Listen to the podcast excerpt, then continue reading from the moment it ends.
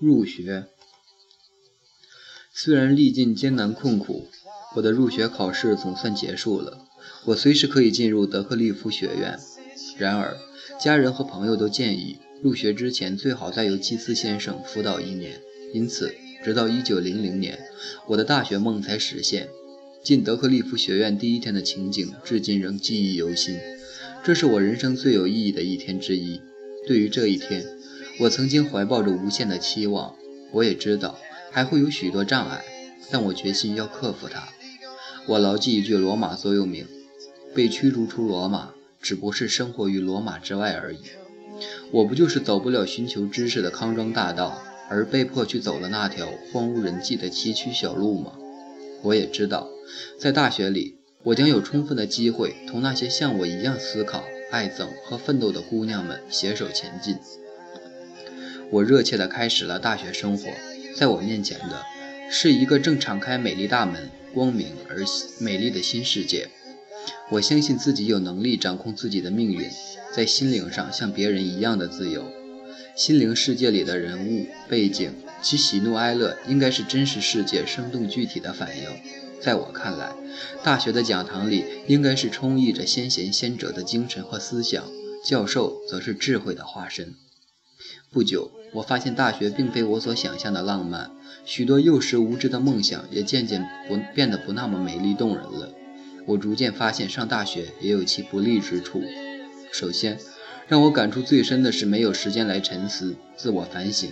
以前，我常常独自静坐，聆听从心灵深处发出的美妙音乐。这音乐只有在安静闲暇之中才能听到。这时候，我心爱的诗人吟诵出的诗句拨动了我那久久平静的心弦。而现在，人们进大学似乎仅仅是为了学习，而不是思考。进入大学之门后，就将许多最可宝贵的乐趣——孤独、游玩和想象，连同那窃窃私语的松树一起弃之门外了。或许我应该这样来安慰自己：现在的忙碌是为了将来的享受。但我是个无长远打算的人，宁要眼前的快乐，而不愿未雨绸缪。大学第一年功课程有法文、德文、历史、英语写作和英国文学。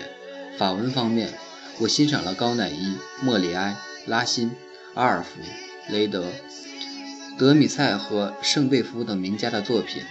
德文方面读了歌德和席勒的作品，我很快就把从罗马帝国的灭亡到18世纪的历史复习了一遍。在英国文学方面，用批判的眼光研究了米尔顿的诗歌和他的《阿罗泰蒂卡》。我也常怀疑自己是如何克服进入大学后的种种具体困难的。在教室里，我单独一个人，教授好像遥不可及。沙利文尽可能将教授讲课的内容拼写在我的手上。然而，在匆忙之中，讲课人的个性特点却丧失殆尽。对于那些急速地拼写在我手上的字，我就好像追逐野兔的猎犬，常常望尘莫及。在这方面，那些记笔记的女生并不比我好多少。一个人一边忙于机械的听讲，一边急匆匆地记，是不可能把多少心思用在考虑讲课的主题或解决问题的方式方法上的。我无法记笔记，因为我的手正忙于听讲。通常是回家后才把脑子里记得的赶快记下来。我做练习和每天的短篇作文、评论、小测验、期中考试及期末考试等都是用打字机完成的。在我开始学习拉丁文韵律时，我自己设计了一套能说明诗的格律和音韵的符号，并详细解释给老师听。我使用的打字机是汉蒙能汉蒙能德牌的。这是最能适应我特殊需要的一种品牌。这种打字机可以使用活动字板，一部打字机有好几个活字板，有希腊文、法文或者数学符号的，可根据每个人的需要而定。如果没有它，简直不知道如何完成大学的专业。我所学习的各种教材很少有是盲文版的，因此不得不请别人将内容拼写在我的手中。于是，预习功课的时间也就要比别的同学费时的多。有时，一点小事儿要付出很大的心血，不免急躁起来。一想到我要花费好几个小时才能读几个章节，而别的同学都在外面嬉笑、唱歌、跳舞，更觉得无法忍受。但是不多一会儿，我就振作起精神，把这些愤懑不平一笑置之。因为一个人要得到真才实学，就必须自己去攀登奇山险峰。既然人生的道路上是没有任何捷径的，我就得走自己的迂回曲折的小路。我滑落过好几次，跌倒，爬不上去，撞着意想不到的障碍就就发脾气，接着又制服自己的脾气，然后又向上跋涉。每得到一点进步，便受到了一份鼓舞，我的心越来越热切，奋勇攀登，渐渐看见了更为广阔的世界。每次斗争都是一次胜利，再加一把劲儿，我就能达到璀璨的云端、蓝天的深处，我希望的顶峰。在奋斗中，我并非永远是孤独的。威廉·韦德和宾夕法尼亚盲人学院的院长艾伦先生，他们尽量为我提供所需要的浮图印刷书籍，他们的关怀帮助给了我莫大的激励。在德克利夫学院学习的第二年，我学习了英国学英英文写作、英国文学、圣经、美洲和欧洲的政府制度、古罗马诗人霍勒斯的抒情诗和拉丁喜剧。写作课十分生动活泼、诙谐有趣。斯普兰是我最钦佩的讲师，他把文学作品的气势和风韵完全表述出来，却不添加一丁一点点多余的解释。它可以在短短的一小时之内，让我陶醉到。古代文学大师所所创造的永恒的美当中去，使你沉迷于这些大师的高尚情高尚情操。它能使你全身心的领略旧约圣经的庄严的美，而忘了上帝的存在。当你走出教室回家时，你会感到你已窥见精神和外形永恒的和谐的结合，真和美在时间的古老枝干上长出了新芽。这一年是我最快乐的一年，我所学习的功课都特别有趣。经济学、伊丽莎白时代文学、乔治·基特里奇教授开始开讲开的莎士比亚、乔赛亚·罗伊斯教授主讲的哲学。透过哲学，一个人可以与那些远古时代朴素的思想家产生共鸣。但是，大学大学也并不是我想象的那个万能的文化古典古都雅典。在这儿，我无法遇到那些伟人和智者。无法感觉到他们的真实存在，只能从学问的缝隙之中一点一滴的汲取，加以解剖和分析，然后才能肯定他们是米尔顿或者是以赛亚，而不只是简单的模仿而已。领悟应该比理性的分析更为重要。许多学者似乎忘记了应该如何来领略那些伟大的文学作品，他们往往费了很大功夫进行讲解，却没有能在学生的头脑中留下多少印象。这种分析讲解往往如同成熟的果实从枝头坠落一般，很快从我们的心上掉落。即使我们了解了一朵花，了解了它的枝根叶，甚至它的整个生长过程，但是我们也许仍然不懂得如何欣赏一朵带着露水的鲜花。我常常自寻烦恼：为什么要要为这些说明和假设而费尽心思呢？许多看似理性的说明和假设在脑海里飞来飞去，好像一双，好像一群瞎眼睛的鸟，徒劳地扇动他们的双翼。我的意思并不是反对，要对名著做透彻的理解，只是反对那些使人迷惑的无休止的评论与批评，因为他们只能给人一种印象。世界上有多少人，就有多少观点。但是像基特里奇教授这样的大师讲授伟大诗人莎士比亚作品时，简直使人茅塞顿开。